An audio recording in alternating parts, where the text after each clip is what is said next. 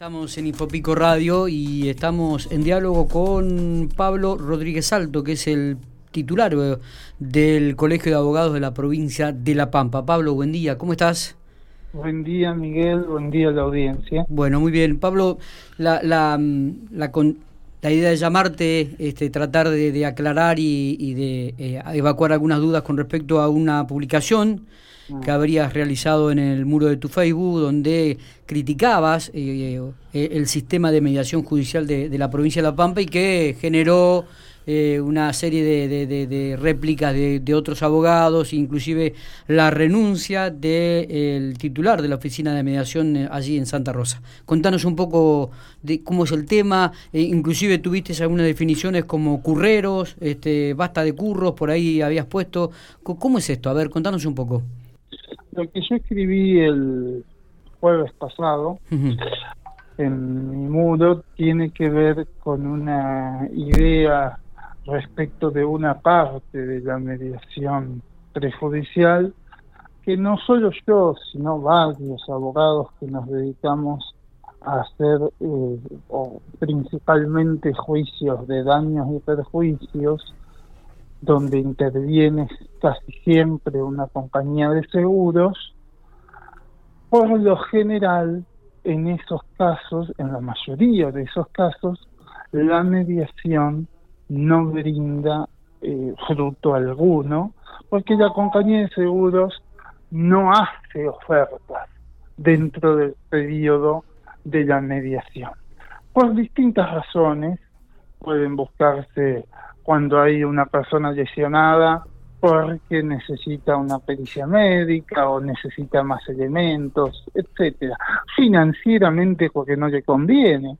Hay un montón de razones diferentes, pero lo cierto es que en el periodo de mediación, cuando hay compañía de seguro, en la mayoría de los casos no hay oferta. Entonces lo que yo escribí tenía que ver con eh, cierta frustración personal de que en estos momentos transitar el, trámite de mediación prejudicial obligatoria resultaba en un gasto que tenían que hacer los clientes sin que tenga eh, un, rédito o una posibilidad bastante cierta de, obtener un, un beneficio con ese trámite. Eso dicho desde la justificación.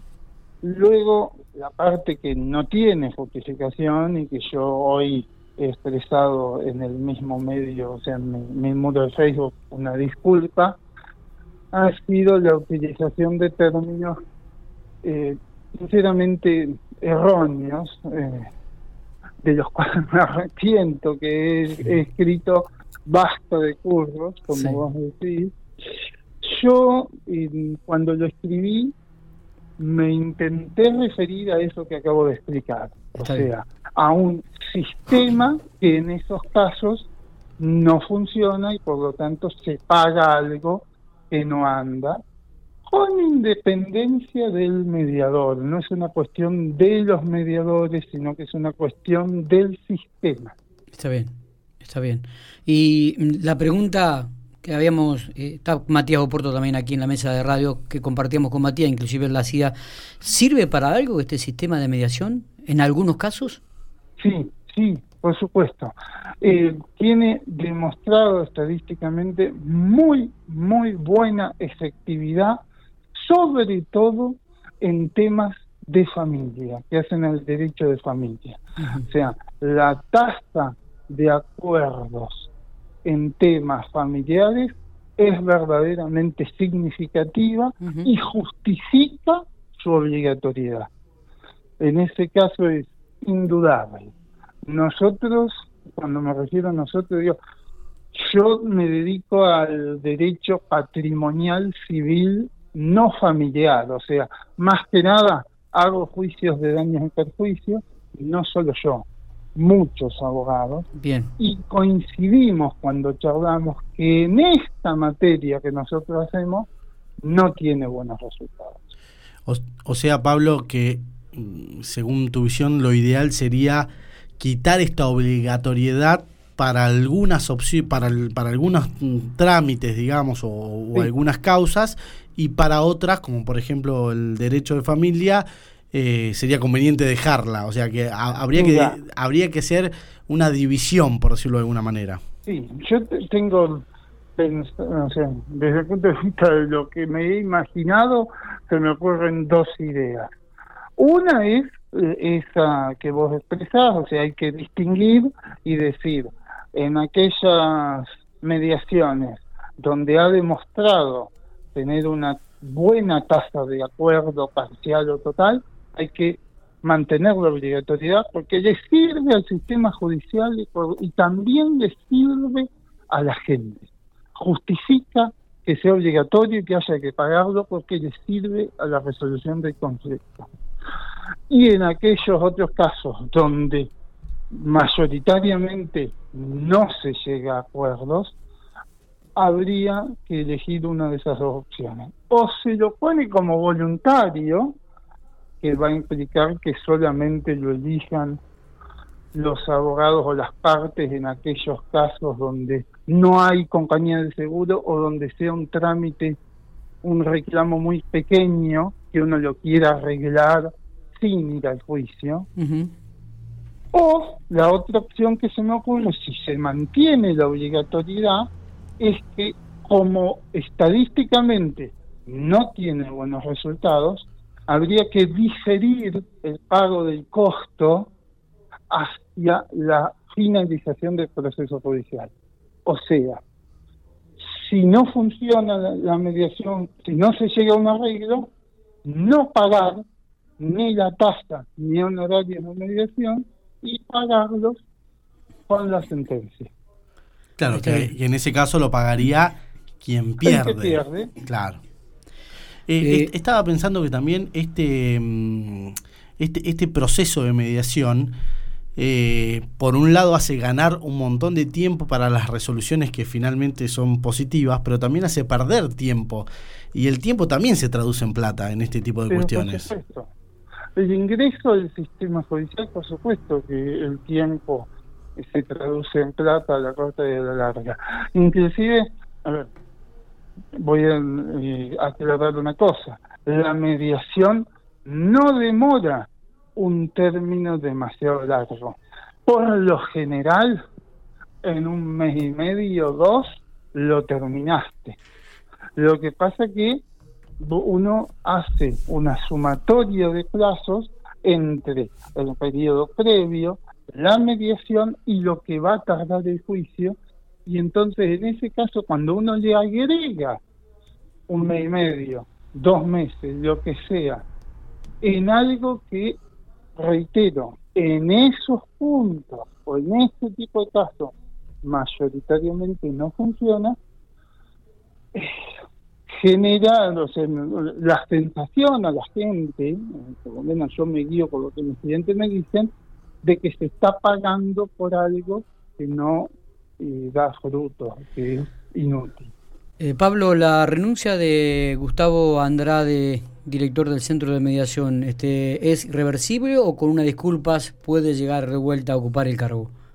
A ver, se llama eh, Alejandro Andrade, yo de, es lo que es el director de nuestro centro de mediación, hace como un nexo entre el colegio de abogados y los mediadores. Alejandro es una persona excelente, yo cuando él presentó esta renuncia le escribí personalmente a él, verdaderamente porque lo valoro como persona y sé que es un buen tipo. Entonces, eh, me hizo meditar lo que me escribió y creo que tiene razón para haberse enojado. Por eso yo hoy hice una disculpa pública, porque sé que me equivoqué en las palabras y en el modo en que dije lo que dije. Eh, si es o no reversible, va a pasar por una decisión de eh, nosotros nos parece una excelente persona y un excelente valor. Yo lamento eh, personalmente, porque la macana la hice yo, haber provocado su renuncia.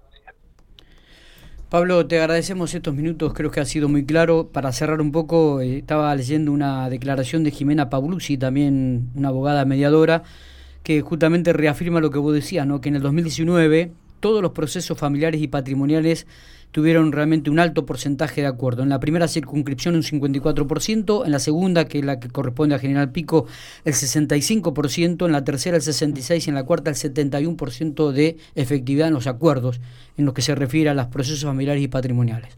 No lo sé cómo, cómo lo estará mirando la colega. Hay un problema en la estadística que es que no se, el SECUMEJO, que es el centro de mediación, no publica la estadística con la suficiente desagregación como para hacer análisis eh, detallistas del tema. Tendría que el Secumejo hacer una publicación y decir, a ver los casos donde hay compañía de seguro, ¿cuál es la tasa de acuerdo? Sí, si es 0%, algo pasa. sospechamos que es entre el 5 y el 10 como mucho. Claro. Porque en base a la experiencia personal de los abogados que nosotros conocemos que se dedican a este tipo de tramos. Sí, sí, sí. Eh, bueno, te iba a preguntar si ante el desacuerdo de sus pares este, había algún pedido de disculpas, pero vos ya lo aclaraste y lo manifestaste en, durante la nota. Lo hice porque corresponde, me arrepiento de verdad en los términos que utilicé, me equivoqué. Está. Eh, Pablo, muchas gracias por estos minutos, abrazo grande. Un abrazo, hasta luego. Muy bien, Pablo Rodríguez Salto, presidente del Colegio de Abogados de la provincia de La Pampa, este, aclarando la situación, eh, manifestando un poco eh, su, su, parecer en cuanto a la mediación de lo que tiene que ver con accidentes de tránsito, todo lo que tiene que ver con las compañías de seguro, pero reafirmando que es muy positivo en cuanto a lo que tiene que ver con lo patrimonial, los procesos familiares.